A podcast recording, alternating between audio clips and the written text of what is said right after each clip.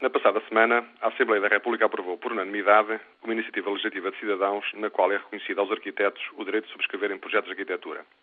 Com esta iniciativa, pretendeu-se alterar um decreto de 1973 que permitia que os projetos de arquitetura também pudessem ser subscritos por engenheiros civis e pelos então designados agentes técnicos de engenharia civil. Após esta aprovação, o assunto será debatido na especialidade, devendo ser dado um prazo ao Governo para alterar o decreto de 1973.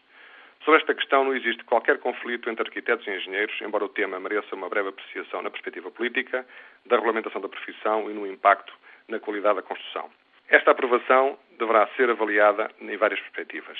Nesta minha perspectiva, o facto mais relevante, em termos políticos, estando parabéns à Ordem dos Arquitetos, é que iniciou este processo em 2002 e conseguiu, pela primeira vez, que esta iniciativa fosse levada ao Parlamento. O facto da aprovação ter sido por unanimidade torna claro o entendimento que todos têm sobre o princípio de serem os arquitetos os autores de projetos de arquitetura. A posição da Ordem dos Engenheiros é no mesmo sentido, conforme consta da proposta que apresentámos ao Governo em finais de 2004. Após tomar posse, o atual Ministro das Obras Públicas, Engenheiro Mário Lino, manifestou o seu empenho em proceder à revisão do Decreto 33, ainda em 2006, atribuindo ao Instituto de Mercados, Obras Públicas e Particulares a responsabilidade por preparar uma proposta com a colaboração das ordens dos arquitetos e dos engenheiros e com a Associação Nacional de Engenheiros Técnicos.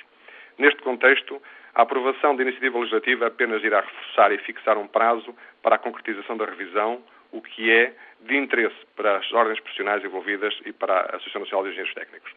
Na perspectiva profissional, o impacto é bem relativo, pois desde há muitos anos que nas câmaras municipais de Lisboa e Porto e nas zonas históricas os projetos de arquitetura já eram obrigatoriamente assinados por arquitetos. A questão coloca-se mais, a meu ver, nos pequenos edifícios e, nesta perspectiva, as redes de interesses instalados entre quem tem responsabilidade pela aprovação dos projetos e os interesses dos promotores que querem sua rápida aprovação dificilmente serão afetados. Em muitos casos, será apenas um novo intermediário. Quanto à melhoria da qualidade das construções e o reforço da garantia para os consumidores, esta só será efetiva se for exigida a intervenção de técnicos qualificados nas diferentes fases dos processos produtivos, designadamente na elaboração dos projetos de arquitetura, de engenharia, na responsabilidade pelo licenciamento urbano, na direção técnica da obra, na fiscalização e coordenação de segurança. De pouco servirá um bom projeto de arquitetura se não se exigir um engenheiro para as restantes áreas.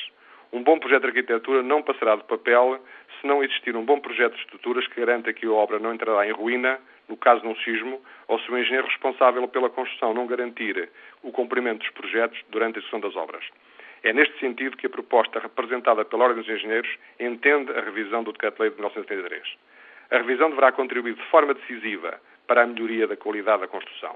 Se assim não for, estaremos a dar apenas relevo à forma, à imagem e à estética em detrimento do que é essencial para se garantir a qualidade das construções, a sua durabilidade, a melhor eficiência energética e a maior confiança para os proprietários e para os utilizadores dos edifícios.